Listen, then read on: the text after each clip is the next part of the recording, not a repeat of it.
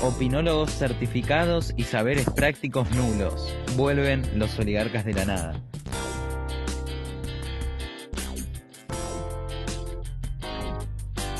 Quédate que ya arrancamos.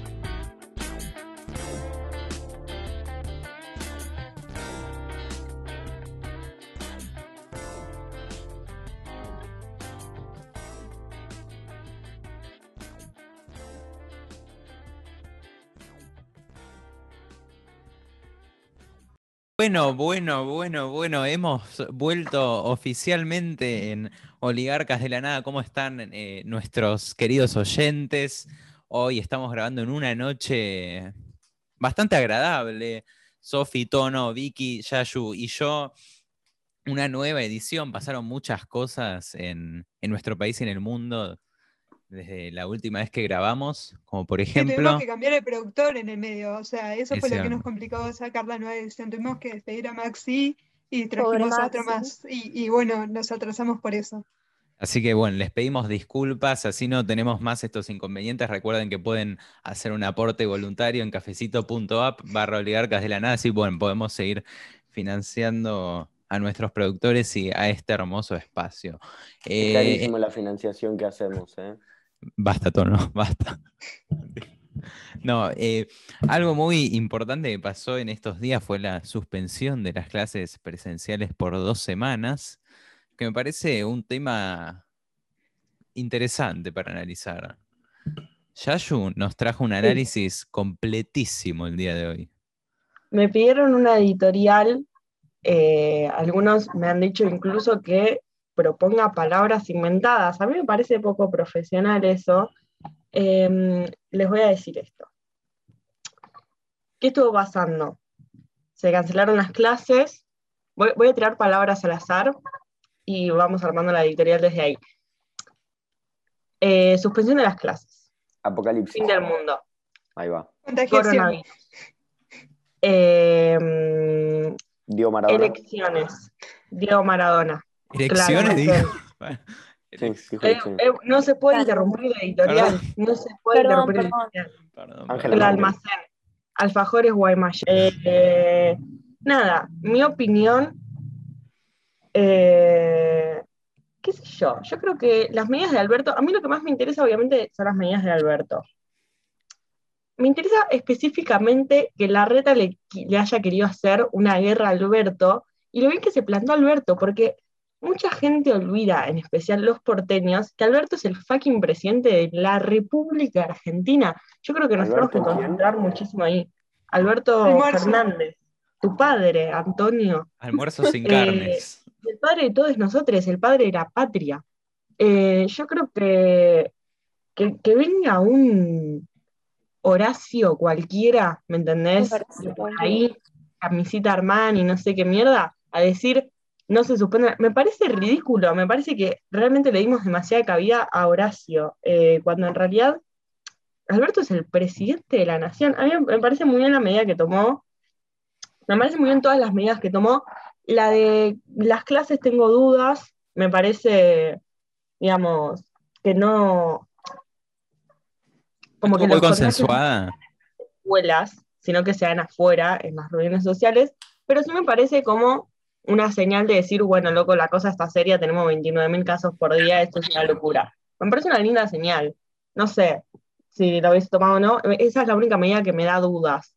Todas las demás medidas me parecen perfectas y básicamente los porteños son somos insoportables, me parece. Mentira, no somos insoportables.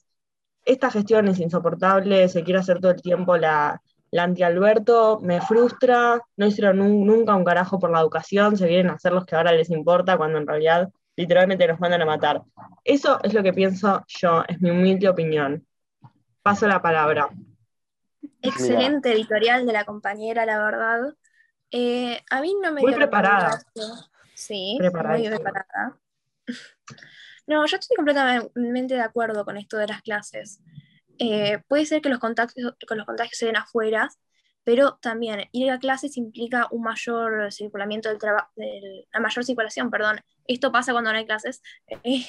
Eh, em, en transporte público vimos todas las imágenes de gente abarrotada en los trenes, eh, ya se murió un estudiante de 22 años de una escuela técnica, se murieron docentes, o sea, está todo un desastre y la verdad, mantener la presencialidad a todo costo no es una prioridad, sino hay que mejorar la virtualidad y hay que garantizar la conectividad, cosa que, como decía Yayu, la reta no hizo en todos estos años. A mí, la verdad, me encanta esta guerra civil que se está dando de Mapapis eh, yendo a, Olivos yendo al obelisco, llevando a sus hijos, porque si uno lleva a sus hijos a una marcha que no es opositor en este momento, eh, es adoctrinamiento, pero si ellos lo llevan a tocar un tambor y decir que vuelvan a las clases, para nada, son pobres chicos que están llorando porque no pueden ver a sus amiguitos. Como diría Ocaña. Sí, sí, sí. Igual a mí lo que me parece interesante es esto eh, de la suspensión de clases. ¿Cuáles serían eh, esenciales, o sea, cuáles serían esenciales y cuáles no, porque yo creo que tal vez la educación primaria y el jardín de infantes, un pibe de nueve años, tal vez sí necesite ir presencialmente, tener contacto con los nenes de su edad porque no sabe o sea, bueno, muchos sí saben usar Zoom, pero no tienen esa facilidad de poder comunicarse con sus amigos cuando no, cuando no es presencialmente. Pero yo gente de nuestra edad puede comunicarse a través de celulares, computadoras, y de todas formas, o sea, puede tener problemas psicológicos, pero es algo que se puede resolver tal vez más fácil. A ver, está claro que estos pibitos de nueve años son psicos, son little psicos, ¿se entiende? Nos van a matar a todos en un futuro. Y probablemente el país se vaya a las ruinas, y sí, pero momentáneamente, eh, momentáneamente está bien que, la suspenden. Entiendo, Edu, la duda con, con si las primarias eran necesarias. Eh, eso me causa mucha más duda poner el jardín y las primarias que los secundarios, porque me parece que nosotros recontra podemos ir a encontrarnos con gente por afuera del colegio, por no decir que lo hacemos actualmente. Eh, me parece que, la disputa en esto en que, se dio por Alberto y Larreta no es por términos ideológicos, ni mucho menos. No, no, no fue porque genuinamente Larreta cree que es otro el camino eh, para manejar la pandemia ni, otra cosa, sino que fue puramente eh, para ver si podía sacar poder o construir su figura un poco más con esta idea de que su voluntad era eh, no cancelar las clases, ¿entiendes? No, me parece que haya sido una disputa de pensamiento, de que sientan en eso, sino una rosca. Mm, creo que igual, si hay algo que le recrimina a Alberto, o sea, diciendo con Yayo en esto de Yayo hijo de eh, qué bien que se impuso Alberto, para mí Alberto no se puede imponer, eh, fisiológicamente incapaz de imponerse ante cualquier situación. Y si Love se impuso. No, en su vida personal o en su vida pública, me parece en el sentido que, estas medidas no, qué sé yo, me gusta decir que no alcanzan en cierto punto. Eh, me puedo estar equivocando, espero que sí, pero, pero siento que capaz hay una libre albedrío entre nosotros, entre los jóvenes en particular, que sigue vivo. Hoy salí a la calle y, o sea, tuve que bajar un momento y estaba normal, no, no, sentí que había cambiado nada. No probé todavía ir en transporte público, pero hay que ver qué, qué onda, si efectivamente se están eh, efectivizando esas restricciones, que también, que otra vez, hace ya un año que estamos con la restricción del transporte público, que no puedes viajar, qué sé yo, pero yo he viajado en transporte público 500 veces, ¿se entiende? Eh, voy a sumar material audiovisual a este podcast. Eh, lo lamento por los que, estén, los que lo estén escuchando en Spotify, pero miren lo satánico de este video. Esperen. Mandó el link, después se lo pegamos en... Después Sofi pegar en YouTube. pero es una nena de nueve años con el peinado de Pato Bullrich con un bombo diciendo abran los coles, abran. Bueno, hablando de Pato, de Pato Bullrich. O sea, esa, esa chica tiene bullying de por vida. Me parece cruel de los padres. Encima hay una nena atrás. por lo menos no está cooptado por la izquierda maligna que está en los colegios ni los docentes fracasados. Igual hay una nena atrás con los ojos así brillantes. si tienen la oportunidad de ver el video, búsquenlo, lo subí en Fobae a Twitter. Con la, que está Es muy turbio ese video, es muy turbio. Igual pensándolo bien, si yo fuera hija de esas personas, yo también estaría llorando si tuviera que quedarme en casa. Pero bueno. Sinceramente creo que nosotros como ciudadanos tenemos que entender que esta situación dista de lo ideal. O sea, me parece que ya llegamos a un punto donde estamos diciendo, no, pero el hijo que quería ir al colegio, bueno, señor, hay pandemia.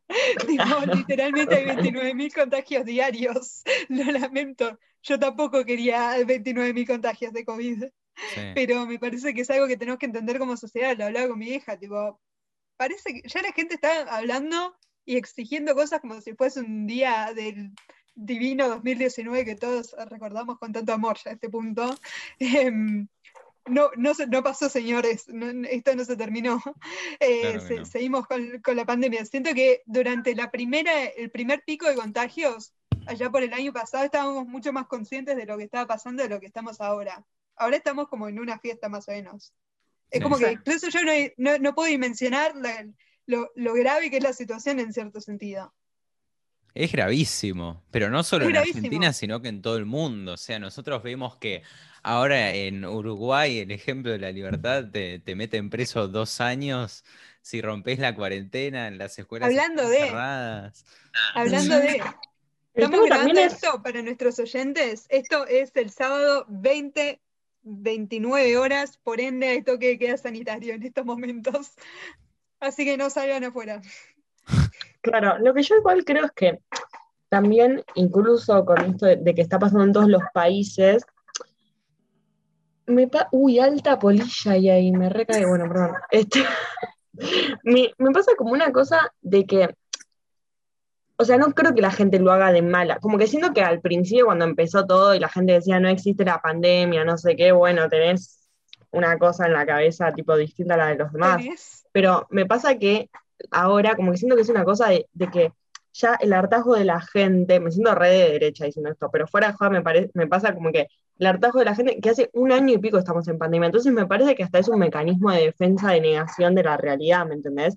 Yo no estoy diciendo que por esto haya que abrir las cosas, que por esto, que por esto haya que eh, tengan que empezar todo de vuelta como si estuviésemos en 2019, pero sí me sucede algo de que de repente lo entiendo, o sea, me parece lógico que después de un año de pandemia, que ves que esto no va, digo, a ver, si te pones a ver un toque los datos, sabés que hasta mitad de año mínimo, mínimo no van a vacunar ni a la mitad de la población, ni Argentina, ni el resto del mundo, nadie está empezando, pensando en viajar. Esto, sabés que hasta el año que viene no vas a hacer nada con tu vida, que va a seguir todo igual. Entonces eso es desesperanzador y de la nada, qué sé yo, echarle la culpa al gobierno, como que los que no abren las cosas son ellos, me parece hasta catártico. ¿Digo que esté bien? No, ni en pedo digo que esté bien.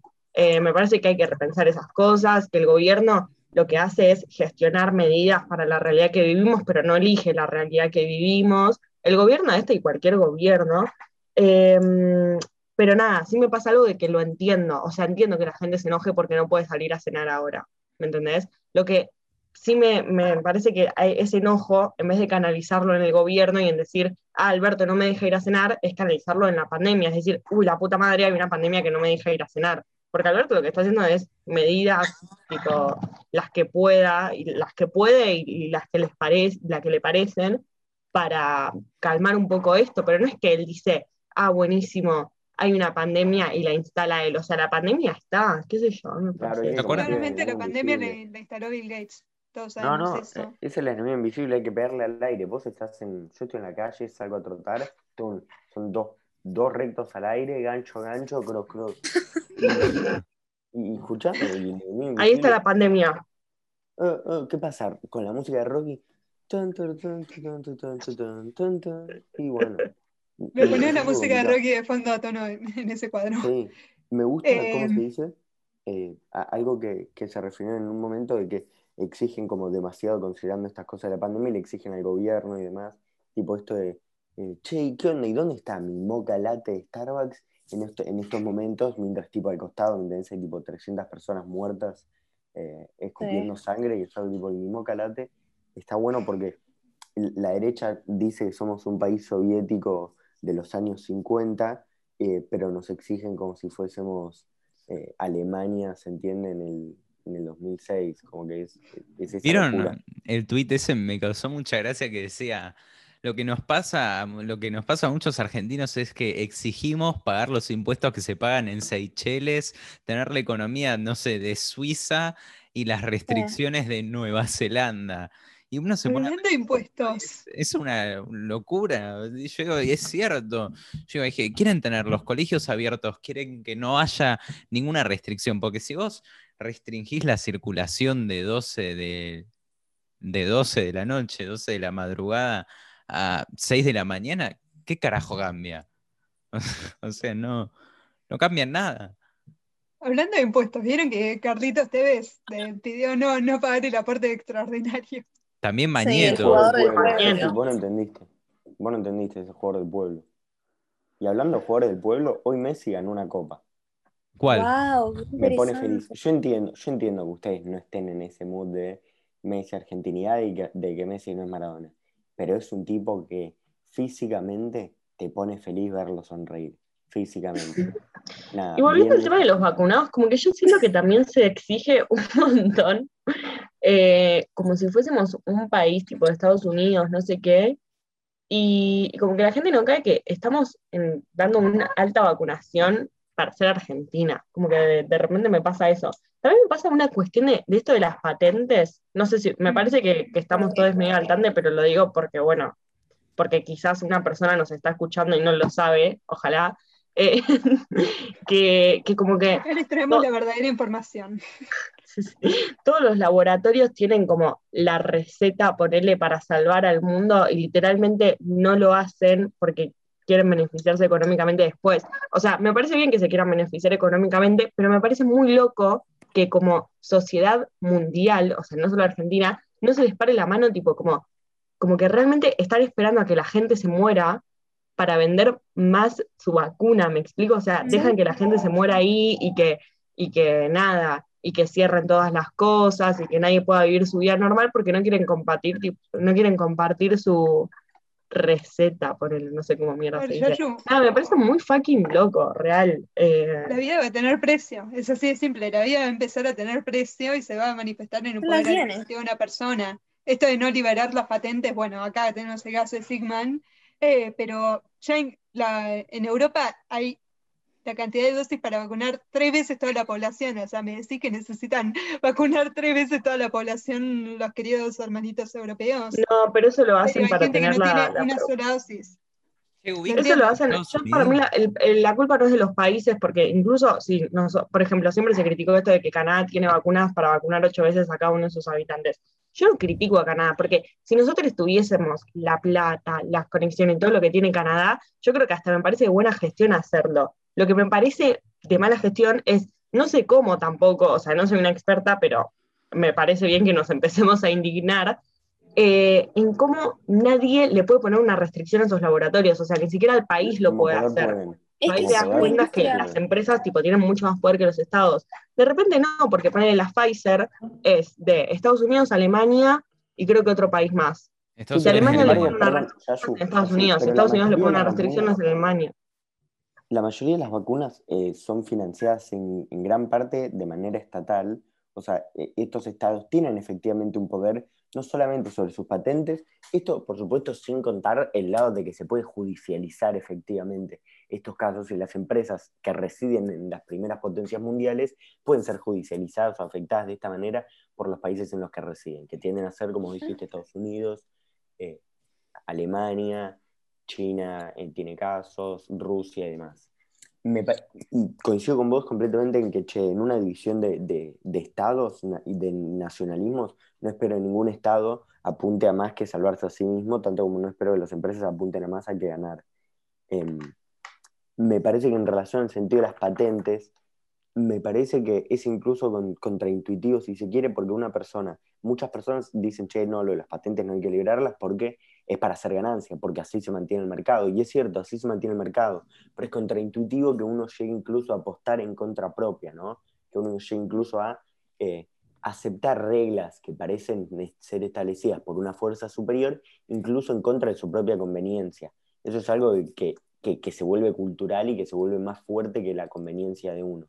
Pasa, pasa por la racionalidad. ¿Vieron la locura de Estados Unidos que... Me de todas? no, no, no sé si locura mala necesariamente. Que hay tantas vacunas, sobran tantas vacunas que, no sé, ponele que vos vas de turista ahora. Sí. Eh, y vos vas, estás ahí y pasás por un Walgreens, que es, como un Pharmacity, Estados Unidos. Y ahí, no sé, te hay vacunas contra el coronavirus. Y si sobran, vos podés ir preguntar si hay y te vacunás. Literalmente en Estados Unidos, mi, mi prima tiene, eh, recién ayer cumplió 30 años y la vacunaron con las dos dosis. Sí. Por eso me gustaría preguntarles qué opinan de la gente que se va a vacunar en Estados Unidos. ¿Son garcas o no? No, la gente, no, a mí lo que me parecen unos hijos de remil putas son los de Estados Unidos que se están quedando todas las vacunas, son 300, creo que son 320 millones de, habitantes, porque todas las vacunas que no, porque nosotros compramos vacunas para vacunar a la mitad de la población, todas las vacunas que no nos llegan a nosotros son porque le llegan a esos forros cínicos hijos de remil putas, ¿me entendés? Que se quieren hacer toda la guita, porque los argentinos que van y pagan la vacuna, esa plata va para ellos. Lo de, a ver, lo de los argentinos es lógico, lo que es insoportable es que tipo, todas las vacunas que se estén produciendo vayan a Estados Unidos, que ya tiene vacunado un tercio de su población y son 320 millones, nosotros que somos 40 millones y tenemos compradas nada más que 30 millones, nos lleguen 7 millones nada más. O sea, es ridículo. Es, vamos, que vamos a tener que esperar hasta octubre para que nos empiecen a llegar posta masivamente las vacunas porque estos forros hijos de puta se quieren quedar con toda la plata. Yo, la verdad es que este tema me indigna, me indigna. para contestar la pregunta, me parece que el problema, el problema no es del ciudadano, el problema es, me voy a poner sordo, el problema del imperialismo, es del imperialismo, de esta gente que asume que tiene un poder sobrenatural, que aparentemente, efectivamente lo tienen en el que pueden definir quién va a morir y quién va, y quién va a vivir. Es así de simple, esta gente está con ese don ya llegamos a ese punto. Y entonces obviamente pueden disponer de hacer lo que carajo se les ocurra. Sí, pero... tampoco se habla mucho de esto, como, ves, no están llegando vacunas argentinas, pero ¿quién se está llevando esas vacunas? Nadie se está diciendo, o sea, entiendo que compres un poco más en Estados Unidos por inmigrantes ilegales que no tenés documentados, pero esto ya es un poquito una exageración, hermano. Sí. O sea, es un desastre todo esto. Pero bueno, nos gustaría saber qué opinan ustedes que están eh, del otro lado. Eh, bueno, hasta acá llegamos hoy. Estamos muy felices de haber vuelto. Se vienen, se vienen cosas buenas, che. Eh, Invitados copados. Invitados copados. Olvidé decir eso. Más semanas de pseudo cuarentena. Bueno, puta madre. Quiero decir, eh, y perdón. Em, eh, toque de queda sanitario durante unas buenas 6, 10 horas más. dejen de bajonearla. Así que bueno, nos vemos en una próxima edición. Recuerden que nos pueden encontrar en Twitter como Oligarcas de Nada, en Instagram como Oligarcas de la Nada, en Facebook como Oligarcas de la Nada, aunque no esté para nada activo ese Facebook, nos subimos cosas hace cinco meses. Eh, y bueno, muchas gracias por quedarse hasta, hasta, muchas gracias por quedarse hasta acá. Y nos vemos. Denle like y suscríbanse. Ah, suscríbanse, por favor. Nos vemos la próxima. Y dennos plata. Salud. Muchas gracias. Salud. Adiós. Y tengan una linda cuarentena.